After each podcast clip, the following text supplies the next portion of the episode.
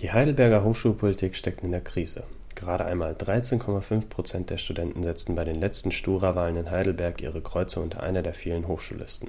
Unbeirrt davon wetteiferte die satirische Liste Die Liste mit den anderen Listen um die wenigen Stimmen. Ihr dazu entworfenes Wahlplakat zeigte einen Bürger mit der Überschrift Is me if you can. Das wirft Fragen auf. Was will die Liste damit bezwecken? Und kann Satire das studentische Interesse an Hochschulpolitik wiederherstellen? Valentin Stötzer, der Generalsekretär der Liste, liefert einige Antworten. Ich denke, die Liste ist eine Liste der extremen Mitte. Wir sind nicht links, wir sind nicht rechts. Wir sind die vernünftige, extreme Mitte, die den anderen Listen etwas den Spiegel vorhält. Wie dieses Spiegelvorhalten genau funktioniert, macht er im eigenen Wahlprogramm deutlich. Wir haben hier ein 10-Punkte-Wahlprogramm, was hier vom, vom Transrapid bis zum kostenlosen Bierausschank im Triplex-Aufgang C geht. Wir können alles Mögliche versprechen und das können die anderen zum Teil nicht, aber machen es natürlich trotzdem. Transrapid und Bierausschank, an großartigen Versprechungen für die Studenten mangelt es der Liste nicht. Doch der Generalsekretär ist noch gar nicht damit fertig, dem Wähler Honig ums Maul zu schmieren.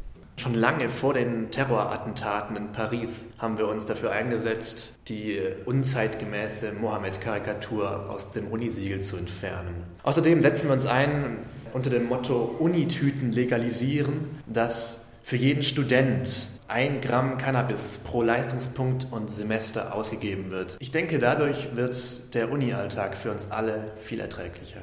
Und so etwas überzeugt die deutsche Bildungselite? Interesse an politischen Themen, das durch die Veräugerung derselben erreicht wird, das klingt fast zu gut, um wahr zu sein. Können Studenten wirklich durch Satire für ernste Themen sensibilisiert werden? Es gab viele Menschen, die wir im Wahlkampf getroffen haben, die sich eigentlich erst gar nicht für Hochschulpolitik interessiert haben, dann aber extrem cool fanden, was die Liste macht und uns dann gewählt haben mit allen zehn Stimmen. Nichtsdestotrotz verharrt die Wahlbeteiligung auf ihrem historischen Tiefpunkt. Es scheint nicht so, als würden die vielen Nichtwähler diese Begeisterung teilen.